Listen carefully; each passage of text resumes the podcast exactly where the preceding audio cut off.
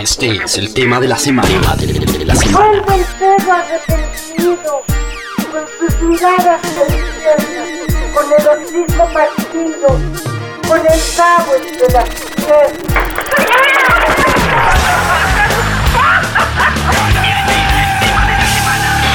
Radiografía. Bueno, pues renovamos saludo para Latin Roll. Somos Vetusta Morla y ha sido un placer charlar con Jaime y aquí nos tienes para cuando lo desees, amigo. Desde que tú llegaste todas las piedras me dan abrigo y ahora tu cuerpo es para... Bueno, esto es el latinroll.com. Vamos a. Estoy emocionado porque le- les decía a todos cuando nos íbamos saludando que es como. Como encontrarte con, con la familia, con unos primos a los que no ves hace, hace dos años y medio, o, o quizá más, porque los años es como que se han duplicado, ¿no? O sea, mm, yo siento que, que, que- que me han caído años encima con toda esta historia de, de la pandemia y estamos aquí en, la- en el centro de Madrid ante unos cuadritos muy bonitos con muchísimo curro, muchísimo esfuerzo y eso se refleja pues tanto en la obra que está en la exposición como en las canciones. Así que Juanma, David, Alvarey, Vetusta Morla, bienvenidos una vez más a Latin Roll. ¿Qué tal? Hola. Muchas gracias. Muchas gracias por estas canciones, así de antemano. eh, lo, quería, lo, quería, os lo quería transmitir. Empecemos a hablar del proceso creativo. O sea, eh, terminó mismo sitio y distinto lugar. Fue una cosa apoteósica. Incluso dio para otro disco, ¿no? Eh, de esas canciones se terminaron convirtiendo en, en otra cosa. Eh, y después vino la pandemia, vino, vino, vinieron esos abrazos increíbles, que también fue un, un- un proyecto muy bonito, pero a partir de ahí, ¿cómo empezaron a trabajar? ¿Cómo, no sé si el germen de estas canciones ya estaba incluso un poco antes de la pandemia o todas son creadas en medio de este delirio, ¿cómo fue todo ese proceso creativo? Digamos que fue el... Yo creo que el inicio de todo eh, fue el, nexo que hubo con la película La hija, que ya venía de antes, pero coincidió que, paramos la, gira de canciones dentro de canciones y casi de inmediato ya estábamos trabajando para hacer la banda sonora de La hija. Y creo que eso fue el, prólogo perfecto para Cable a Tierra.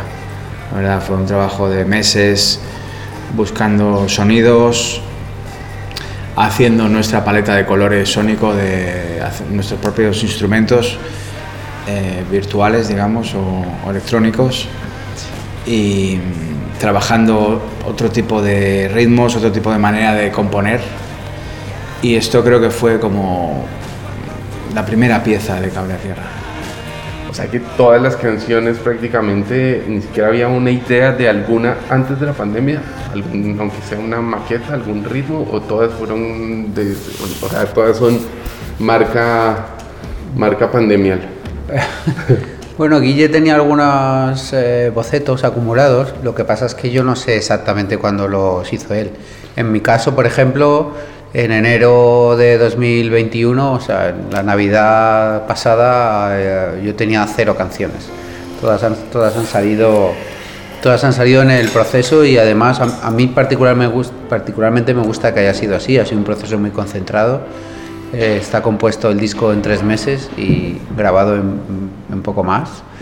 Eh, nos pusimos a la vuelta de Navidades de, de- año- de este año y el 30 de mayo el disco estaba con el lacito rojo puesto. Y yo creo que eso tiene algo, bueno, diferente para nosotros, pero yo creo que muy positivo y que hace que sean canciones con una coherencia estructural y conceptual muy, muy fuerte. Mm. Hablemos un poco de esa, esa paleta sonora de la que hablaba Álvaro, porque es mu- muy interesante. O sea, eh, si nos ponemos a, a mirar eh, de qué manera eligieron la instrumentación, hay un montón de cosas que vamos viendo ahí en TikTok, el pandero este cuadrado, eh, que además me da la sensación que, que tiene un proceso eh, de triggers o de cajas eh, de ritmos eh, aumentadas, ¿no? Como expandidas. Eh, luego creo que hay también instrumentos de cuerda diferentes. Mm, ¿Cómo fue elegir eso y cómo fue después ese proceso de, de- de- de amplificación de, de ese sonido y traerlo al disco? Bueno, eh, la instrumentación que hemos utilizado viene de, de- de hace ya un tiempo, en el cual eh, bueno, no- nos hemos ido encontrando con estos personajes musicales que son, que son el, el, pues el pandero cuadrado, como tú decías, en cuanto a la percusión. También en, en el mundo de la percusión también se incorpora otras cosas, como la tambora dominicana, que también suena en varios momentos del disco. eh, más percusiones tradicionales españolas. Las cucharas, por ejemplo, las utilizamos en La Hija, en la banda sonora. Mm. Las cucharas que tocan la, Sí, sí. bueno, eh, hemos incorporado panderetas, hemos incorporado castañuelas, también hemos tocado palmas al estilo flamenco. eh, y luego ya instrumentos de no percusión, hemos incorporado el guitarro, que es un instrumento que es de, una familia de instrumentos que son típicos del sureste de la península, eh, que pertenecen al mundo de la música tradicional también. Hemos incorporado la autoarpa, eh, también que es algo que también alguna vez, pero en este disco tiene como momentos muy protagonistas. Y luego también, pues gracias a las herramientas que da, que da todo el mundo de las nuevas tecnologías, pues hemos convertido, como decía también Alvarey, hemos convertido en instrumentos musicales muchos sonidos y muchas eh, eh, sonidos y de los propios instrumentos que los hemos procesado y los hemos eh, y hemos conseguido que sean tocados eh, y consiguiendo así como un nuevo instrumento. Mucho más moderno y con unas características muy diferentes. El propio guitarro también eh, eh, se ha ampliado las notas y luego tocadas con unos pads electrónicos y de repente ya tiene, un, tiene un- una característica diferente. ¿no? Eh, desde hace unos años empezamos a conocer un poco todo este mundo de la música tradicional que fue ha sido lo que lo que nos ha ido eh, a- abriendo camino a, a- a parte del- de, de la, de la inspiración para este nuevo disco eh, donde hemos descubierto estos instrumentos y luego gracias a la hija eh, esta parte como de la electrónica donde se, se hizo este trabajo de experimentación y que también hemos aplicado en el nuevo disco. Claro, ahora entiendo también muchas cosas, porque ahora que lo mencionáis, claro, si empezó primero lo de la hija, yo eh, viendo, pues, me puse a ver la película, eh, Mary me invitó, y, y escuchando el disco, eh, hay muchas cosas que, que- que- que están ahí como de, de fully, ¿no? O sea, que os fuisteis al rodaje a grabar sonidos ambientes, pisadas, eh, sonidos de bosque, lo que sea, y eso está procesado y está integrado dentro de la música. Sí, sí, así es, tal cual. Eh, esta idea surgió en una visita que hicimos al rodaje eh, y que conecta pues con una idea que flotaba en el ambiente, que es que la música de la película emergiera de la historia. Que no fuera la típica música que se sitúa como en un plano superior, como un deus ex máquina que te dice ahora llora, ahora inquiétate, ahora asústate, sino que de alguna manera surgiera al mismo nivel en el que está la historia. Y por eso utilizar los sonidos que aparecen en la, en la película, los sonidos de ambiente, de Foley, como tú dices, que aparecen en, en- en la película, para manipularlos y, bueno, y convertirlos en un instrumento musical, pero que sigue teniendo esa misma textura y que los hace a veces indistinguibles de lo, de, lo que está pasando en, en el ambiente de la película, en la escena. Y esa técnica de sampling y de manipulación nos fue muy útil en, en Cable a Tierra, porque Claro. nos permitió convertir instrumentos tradicionales en cosas muy locas. También estaba pensando que probablemente eh, esto, eh, el aprendizaje en Hansa, el haber utilizado Hansa como un instrumento más eh, en el proceso de composición de mismo sitio y distinto lugar, eh, ayudó muchísimo. Lo digo también porque lo hablábamos en la entrevista de mismo sitio y distinto lugar, ese sonido de batería que parecía como una cosa muy loca que me contaba David, lo de las, las puertas de ruido y todo eso. Creo que eso está también en, en, en este álbum, ¿no? Y, y, por ejemplo, en la parte rítmica se notan muchísimo, muchísimos procesos. Probablemente si me de- después nos podríamos poder, po- po- nos podríamos ponernos a escuchar, pero yo no podría reconocer las castañuelas, por ejemplo. ¿No? Las castañas suenan en Finisterre, es un detallito, hay una cosita. Yo creo que en este disco, además, en la parte rítmica, hemos participado muchas personas que, eh, las que hemos aportado un montón de elementos que le dan la distinción y que hacen que sea tan rico en, en este disco. Desde la parte de Juanma y de Guille en las composiciones, donde ellos, las canciones que llegaron para compartir con los demás, ya estaban con, con un- un- en un momento ya un poco avanzado, con una propuesta ya rítmica definida. Eh, mi participación también desde la batería y percusiones, porque la verdad es que además he, he podido, he podido jugar con muchas cosas. La ayuda de Campi como productor, que también ha dirigido y ha ido también indicando qué cosas, sugiriendo ideas y luego eh, empezando a tratar algunas de esas cosas para convertirlas en otras. Y luego por último Dave Friedman con, con, con su último procesado, que es el, el- por ejemplo el que ha, ha puesto el delay al principio de Puñalada Trapera, pero es una... Eso es un delay o ¿no? un procesado que hizo, aparte de todo en general, el concepto rítmico de todo el disco, que pues, le gusta mucho y siguiendo la estela del mismo sitio, distinto lugar, con compresiones, distorsiones y, y algunos efectos que, bueno, que, que son muy enriquecedores. Bueno, sí, pero el ritmo es protagonista total en el disco, ¿no? Es que eh, a ti, o sea, tú lo preguntas también por eso, ¿no? Porque Sí. Es que destaca mucho. Sí, todo, eso- es todo muy rítmico. A eso me refería, y que hayamos sido como muchos los que hemos participado en este Claro. disco, más que en todos los demás, que se ha aportado de... de- de- de- Aportando ahí todos. Claro, y cada uno ha hecho una cosa que, era, que, que al final, el resultado final es importante y es como, vale, esta, esto de aquí aportó este, esto, esto, y al final es un conjunto de elementos donde se mezclan baterías, percusiones tradicionales, percusiones eh, latinas, eh, eh, percusión programada, electrónica, también sintetizada. Es eh, que es muy el, rico. trata- el tratamiento sonoro. Y lo hace que sea- Rítmicamente y el tratamiento sonoro, claro. Claro, son co- todos, ha habido todo, ha habido un trabajo muy completo en ese sentido.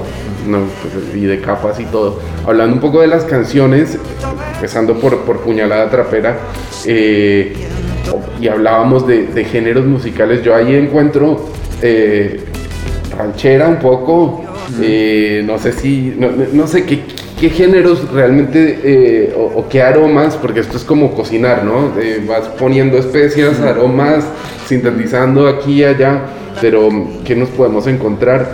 Y, y además, eh, Puñalada Trapera tiene algo muy, muy divertido y, y también incluso profundo, y es que tiene como ese mantra al final, ¿no? Somos, Sí, somos carne de, de reemplazo. de reemplazo, somos carne de reemplazo.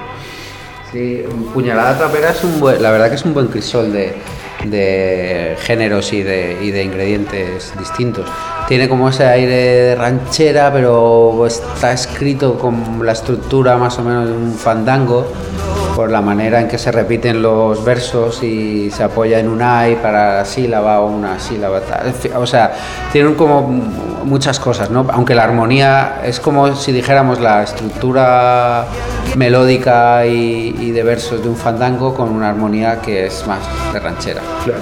Eh, podría ser como el, el- Pero luego tiene panderos cuadrados y tiene un cocktail drum, por ejemplo, que son la base, la base rítmica. Luego tiene vocoders y un mantra final, en fin. Hay batería, tambora. Hay batería, tam- sí, hay sí. programación electrónica rítmica también, o Sí, sea, es que hay muchas cosas. Con muchas capas. Es un festival, puñal- La puñalada. puñalada Bueno, en realidad, todo, el disco, ¿eh? Toda la- todas las canciones son bastante festival de, de- de- de cosas, ¿no? Entonces hay muchos géneros distintos, eh, algunos de ellos con un aroma de música popular, que es al final lo que nos ha interesado, ¿no? Justamente ese aroma de música popular, con lo cual una estructura de fandango con una armonía de ranchera, pues fenomenal. nos, nos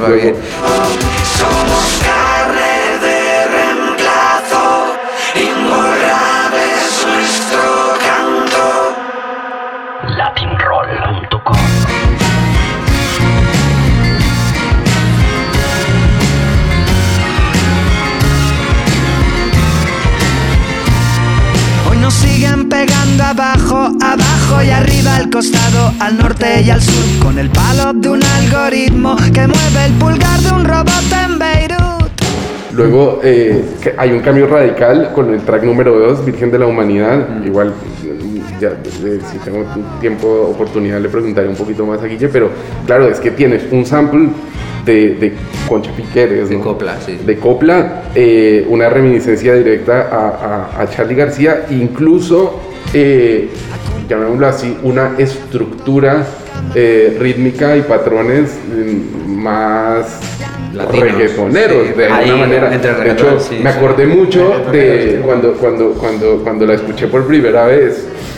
Además me voló la cabeza porque claro, yo soy muy fan de Charlie García eh, y escuché eso de nos siguen pegando abajo, abajo y arriba, luego lo del, lo del el, el palo del algoritmo en Beirut y por otro lado después entran otras partes, me acordé mucho de, de cuando fuimos a, a Cuadrapicha, eh, que terminamos bailando J Balvin, y, y- y- y también eso, ¿no? No le digas a tu, a, tu, a tu oído izquierdo lo que, Esté en el derecho. el derecho. Eso creo que está muy bien, muy bien marcado en, en, por lo menos en Virgen de la Humanidad y, y- y en muchas otras canciones del disco. Eh, ¿cómo, cómo, cómo fue ese trabajo del sample? Sobre todo lo de Concha Piquer. Eh, no sé si eso ya venía Guille con eso en la cabeza. Sí, sí, sí, Guille vino ya con ese sample procesado de casa, de hecho él, él fue el origen de, de la canción, ¿no? Ese, ese sample que él escuchó de No me quieras tanto, ¿verdad? De Concha Piquer.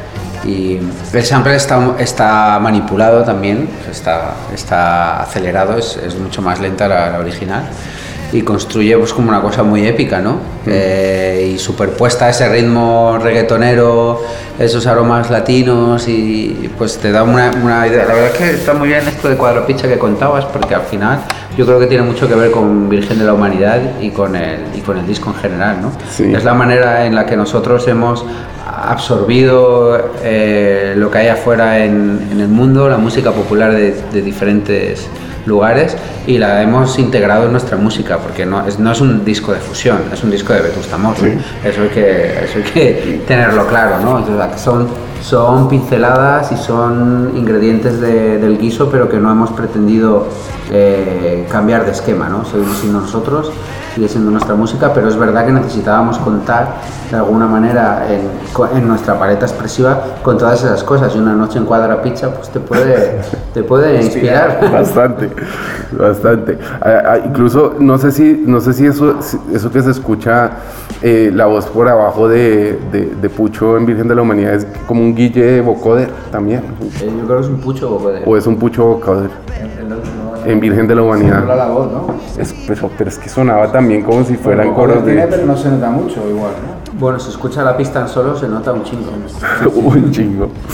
Em, el disco tiene momentos, no, no sé si pensaron en eso, guarda, a ver, no comparándolo con, con mismo sitio y distinto lugar, porque estamos en otro momento creativo de la banda, en otro momento de, de la vida, pero, pero sí que tiene momentos eh, donde, donde ocurren algunas cosas y como que cada canción ocupa un poco su espacio.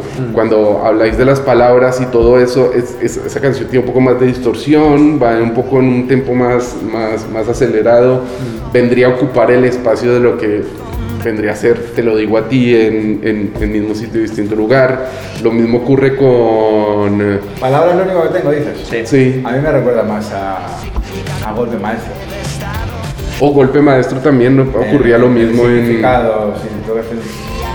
Pero bueno, perdona que te conté. No, no, no, no, no. Es, es- es interesante eso porque cada canción ocupa un momento en el, en el disco. Eso fue como premeditado, como pensado, bueno, esta canción va en este momento. O sea, ya cuando terminaron de estar todas las canciones, fue como decir, bueno, esta va a ser, Finisterre va a ser la 9. O, o cómo fueron ocupando su espacio en el, en el álbum. se, se armó, se armó el puzzle, claro, se, se tuvo, se tuvo que armar un puzzle, quedaron algunas canciones fuera de, de manera dolorosa esta vez, porque las canciones que quedaban fuera les teníamos mucho cariño y además es que estaban acabadas, no es como otras veces que se quedan fuera bocetos y parece que duele menos. En esta ocasión se quedaron fuera canciones completamente terminadas. Pero claro, tienes que armar un puzzle, tienes que armar un discurso, tienes que tener cuidado con las redundancias, pero también con la, con la coherencia general. No, no siempre es fácil, hay momentos en los que hay que pensar muy bien el orden, porque el, mis- el mismo grupo de canciones en distinto orden pues cuentan historias muy, muy distintas. Así que bueno, ahí también la ayuda de Campi, del productor en este caso, es fundamental porque tiene una visión desde fuera de, de, bueno, pues de de- de- del conjunto de las canciones. Volviendo un poco a, lo- a la instrumentación, también me da la sensación que este disco, más que ninguno de Vetusta Morla, tiene como una presencia principal de la guitarra acústica o de, de, mm, de- de sonoridades acústicas eh, como, como, como Sí, sí. frontman. O sea, el frontman es el ritmo, pero Sí, sí. también las No, no, guitarras no, acústicas y las eléctricas están ahí. Las como- eléctricas están mucho más para atrás, sí, salvo en momentos muy determinados. Las eléctricas tienen un papel secundario total. Actor- act- actrices de reparto en este caso. sí, la- las acústicas y los instrumentos acústicos como el guitarro, la mandolina también aparece por ahí. eh, usados, el- un guitarrón de, de- de Río de la Plaza, que es como una guitarra barítono. Eh, bastante maltratados, por otro lado, y manipulados, pero, pero sí, es una, es, supongo que esa ha sido la forma de buscar texturas nuevas y, y sonidos que, bueno, pues que te resulten estimulantes, ¿no? Porque también es cierto que a veces necesitas cambiar un poco el paisaje y decir, bueno, voy a cocinar hoy con otros ingredientes para ver si me sale algo con un sabor distinto, ¿no? Sí. Bu- siguiendo un poco con, con las canciones, y antes de terminar, eh, por ejemplo, hablemos de La Diana. Es una canción que probablemente hoy por hoy, eh, es, es que claro, lo he escuchado tantas veces. El otro día yendo a Londres en el avión me lo escuché como siete veces seguidas.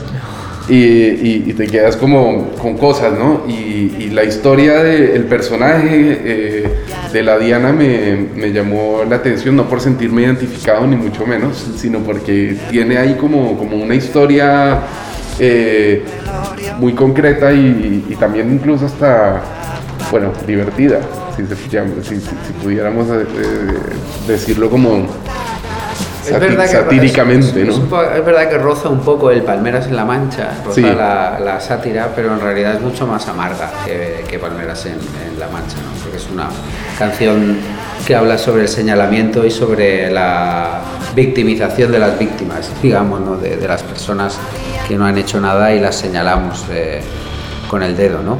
Eh, pero sí que es verdad que hay momentos que roza la, la sátira y que roza el, el- el ser. Hay algunas frases que están ahí muy, muy divertidas y como es probablemente una de las, si, si no la más, una de las más ligeras en cuanto a, a instrumentación, una de las que nos saldría más fácil tocando, tiene un toque muy noventas, ¿verdad? Así como medio, medio groovy, medio Ben Harper. Hay una guitarra con una afinación abierta que es un poco Ben Harpiana. Y bueno, pues eso, tiene, tie- tiene, una for- tiene un formato un poquito más, más ligero que otras y una letra que roza la sátira, pero que vaya, que eh, bien leída tiene mucha carga. Sí, tiene ahí como un- una parte eh, bien, bien poderosa.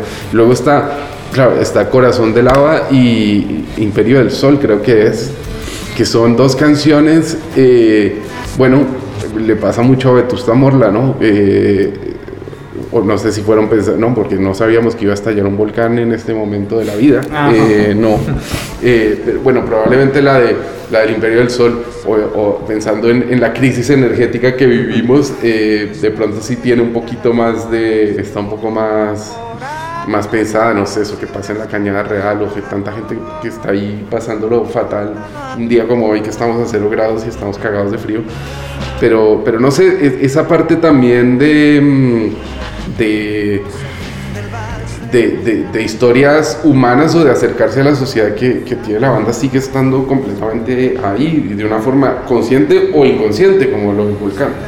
Bueno, a ver, sigue, sigue estando de forma totalmente consciente. Eh, no seré yo, la Diana, palabras lo único que tengo. Eh, luego, El Imperio del Sol, por ejemplo, es una, es una canción que, que tiene una perspectiva un poco más amplia, que no, habla, no, no hace un comentario social, sino que habla de- de- del cuidado, de la necesidad humana, tan humana, de cuidar lo que amamos y a quien amamos y de ser cuidados por quienes amamos, ¿no? Pero sí que es, sí que es verdad que aunque la historia tenga un calado más profundo que, que, la, que lo- la propio comentario social de, lo- de la actualidad, sí que es verdad que el atrezo en el, el- el escenario en el que sucede la historia es el escenario como de cuasi apocalipsis en el que nos hemos visto eh, envueltos por muchas razones pandémicas, eh, climáticas y de muchas clases eh, últimamente. ¿no? Y bueno, Corazón de Lava yo, es, es- yo la veo más como más despegada de, de- de todo eso. Es una historia mucho más universal, algo mucho más despegado de, de- de- de ningún comentario social. ¿no? Ya, eso ya es una casualidad de- del destino. del destino, ¿no? Pero bueno, me pasa mucho a Vetusta Morla eso, que el destino mismo Cada se encarga de poner las, Sí, sí. las cosas en como su con sitio.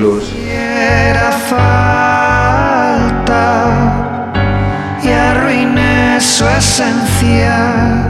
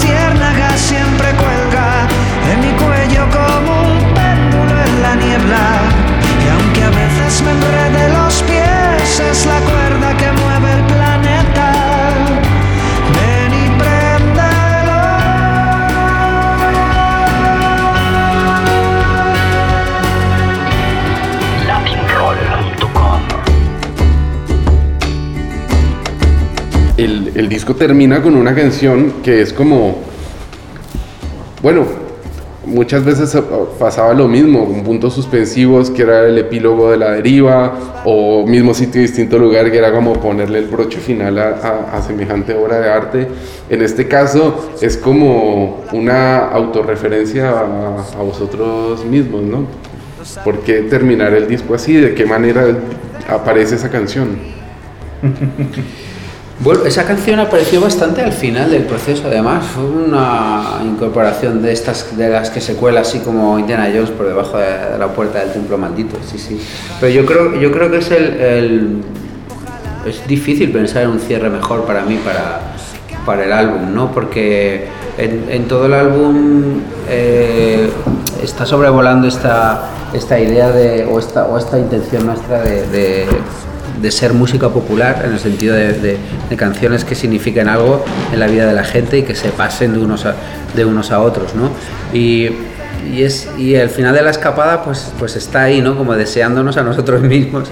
eh, por un lado ser eso como banda, pero también por otro lado disfrutar de eso como, así lo entiendo yo, como amantes de, de la música, ¿no? Es un, es un doble, en realidad es un- un- una doble referencia a nosotros mismos, tanto como consumidores o amantes de la música como, como al igual como, como banda, ¿no? Claro. Yo, o sea, me- es dificilísimo pensar que este álbum pudiera tener otro cierre mejor que al final de la escapada dejen dicha la oración que les pedí.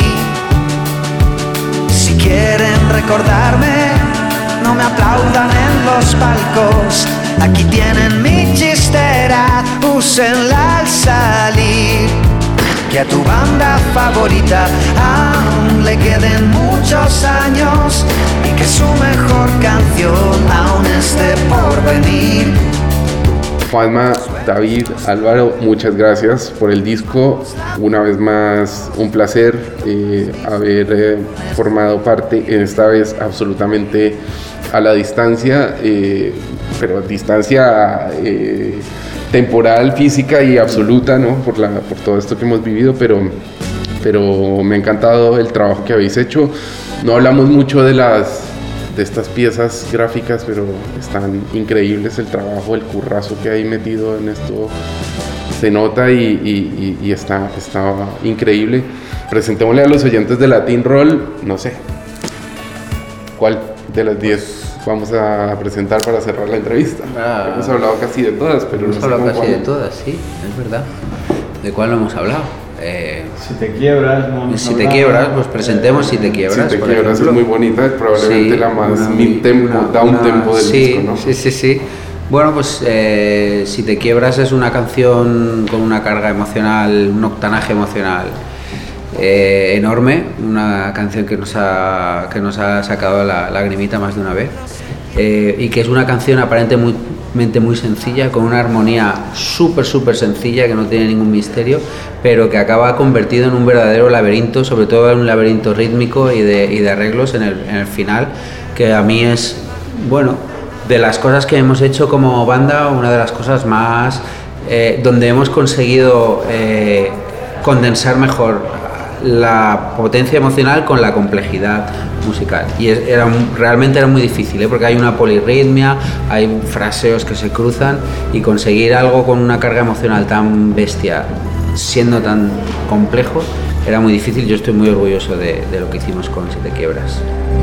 Latinroll.com He nacido en una flor que se gira en los entierros con los ojos rojos en solapa ajena. He nacido en una flor con la herida a cuestas. y he subido montes y he bajado almenas. Ojalá guardaras ese olor. He nacido en una flor con la herida a cuestas. No le importa la montaña, otra hazaña del escalador. Poco importa la guadaña, la mirada del enterrador. Si al final te quiebras, si al final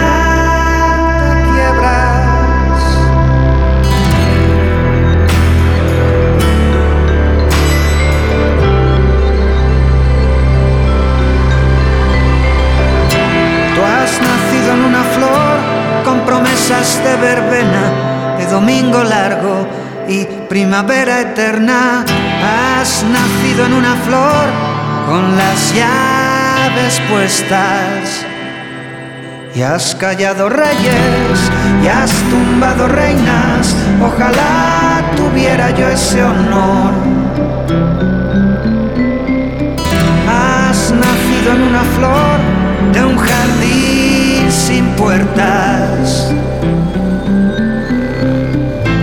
no le importa la montaña, otra hazaña del escalador. Poco importa la guadaña, la mirada del enterrador. No le importa la montaña, otra hazaña del escalador si al final te quiebras, si al final.